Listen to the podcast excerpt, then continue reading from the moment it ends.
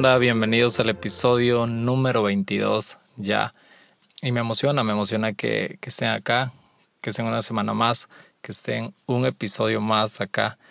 Eso me, me motiva muchísimo para seguir haciendo cada episodio, para seguir escribiendo cada episodio. Y nada, si es tu primera vez acá, pues animarte a que te puedas quedar hasta el último segundo y también a que te puedas suscribir al, podcast si estás en, Apple Podcast y que puedas seguir también el podcast en, en Spotify. Y si ya tienes varias semanas y varios episodios acá, pues igual, animarte a lo de siempre, invitarte a, a que lo compartas, a que puedas compartirlo con, con, tus conocidos, a que puedas compartirlo en tus redes sociales y ya sea mencionar eh, la cuenta del podcast o mencionarme a mí y las cuentas están en la descripción. Y sin más, episodio 22, unges mi cabeza con aceite. Este episodio surgió hace... La idea de, hacer este episodio nació hace un par de, meses cuando estaba viendo un documental acerca de, los pastores, de los últimos pastores de una región de Rusia y le di play y, me puse a verlo. Estaba yo cómodo cuando algo me llamó la atención. Estos pastores antes de, iniciar el trayecto o el camino hacia nuevos pastos, hacia las montañas, llevaban a las ovejas a un proceso en el que las bañaban y, este baño contenía una sustancia que hacía que las garrapatas eh, no se les pegaran y que los insectos no se les pegara, entonces funcionaba como repelente. Y en un fragmento del video mencionaron que en el verano las, las ovejas eran eh, expuestas a que moscas vinieran y depositaran sus huevecillos en sus cavidades nasales y que lo que hacían ellos para prevenir esto era que ungían su cabeza con aceite. En ese momento esta frase, ungir la cabeza con aceite, me saltó muchísimo y puse atención, porque Salmo 23, versículo 5, una, en una de las líneas de ese versículo menciona que esta frase, unges mi cabeza con aceite. Entonces le puse atención y decía que ungían la cabeza de las ovejas con aceite, depositaban aceite sobre la, la cabeza de las ovejas para que funcionara como un repelente y las abejas no se les acercaran y no pudieran depositar sus huevecillos en sus cavidades nasales. Y hasta ese momento me llamó muchísimo la atención. Pero lo que más eh, me, movió y como que me ayudó a comprender estas líneas de, de este salmo fue que cuando las moscas logran eh, depositar si el pastor no ha hecho este proceso de cuidarlas. Moscas depositan esos huevecillos y esos huevecillos se convierten en larvas, en gusanos. Y esos gusanos atormentan a las ovejas. Las ovejas empiezan a sufrir por estos gusanos que las atormentan, por la sensación de tenerlos ahí, por el dolor que, que también puede llegarles a causar y las infecciones y todo eso. Y hacen que las ovejas se vuelvan locas y en su, en su intento de poder calmar, de, encontrar un poco de paz, eh, se golpean, empiezan a correr de un lado a otro, se golpean en los árboles, se golpean en las rocas deliberadamente. Y, y no logrando encontrar paz, no logrando encontrar tranquilidad, terminan matándose porque no han encontrado paz. O sea, era tanto su tormento que tienen que matarse para dejar de sufrir en el episodio 19, ah, creo que hablé sobre el suicidio Aokigahara, episodio 19 Aokigahara, y mencionaba mucho de esto, del suicidio, que, muchas personas están luchando con enfermedades mentales y, y, una de las salidas es el suicidio. Aparentemente es una salida, pero es como este uh, momento en el que pueden encontrar paz creen que es la salida donde pueden encontrar paz. Y también habla muchísimo de que juzgamos mucho a, las personas con enfermedades mentales y juzgamos mucho a las personas que ya han cometido se han suicidado, se han quitado la vida.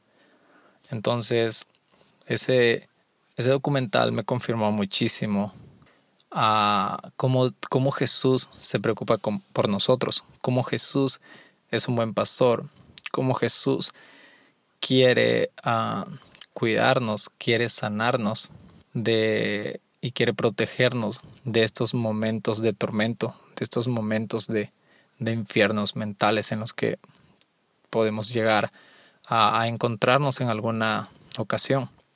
Y, y, me puse a pensar muchísimo eso, que hay personas sufriendo y no encontrando una salida, que hay personas eh, teniendo pensamientos negativos, teniendo ideas suicidas, creyendo que ya no hay una salida. Y entonces creo que es el momento como de decir, hay una salida, puedes recurrir a Jesús, Jesús es el buen pastor y Él va a cuidar de ti.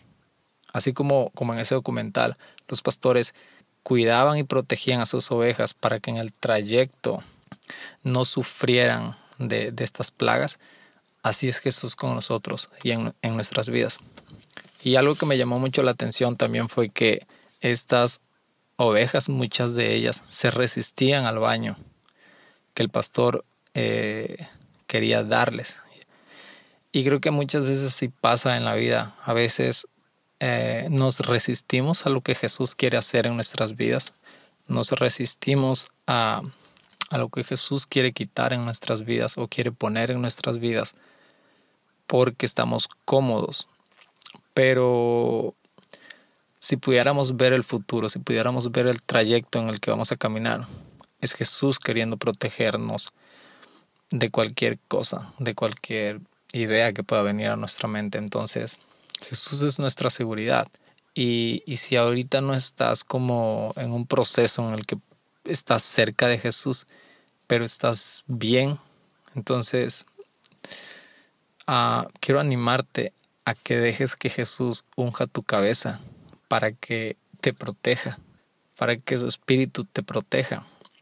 Y si estás en este momento en el que ya estás batallando con ideas, estás batallando con pensamientos malos, pensamientos negativos, estás batallando con enfermedades mentales, es el momento de recurrir, creo, a Jesús, de darle una oportunidad a Jesús, que es el buen pastor, y dejar que Él te cure. Una de las funciones del aceite era ungir para proteger de las plagas, pero otra función del aceite era curar heridas. Si ya tienes las heridas, déjate cuidar y déjate uh, proteger por el pastor.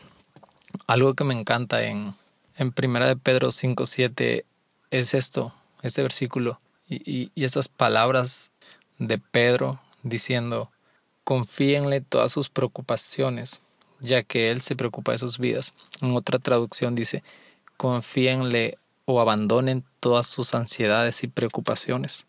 Jesús comprende nuestras debilidades y, y aparentemente creo que esta, es una barrera que a veces ponemos eh, con Jesús a veces ponemos como esta limitación de creer que Jesús no comprende, Jesús es Dios y dices, ¿cómo va a entender mi sufrimiento? Pero hay algo que me encanta en Hebreos 4:15, que dice que Él se ha hecho semejante en todos nosotros, ha padecido, ha sido probado. Ah, en lo único que no es semejante es en el pecado. Capítulo 5, versículo 7 dice, el mismo Cristo que en los días de su vida mortal presentó oraciones y súplicas con grandes gritos y lágrimas al que podía salvarlo de la muerte, fue escuchado en atención a su actitud.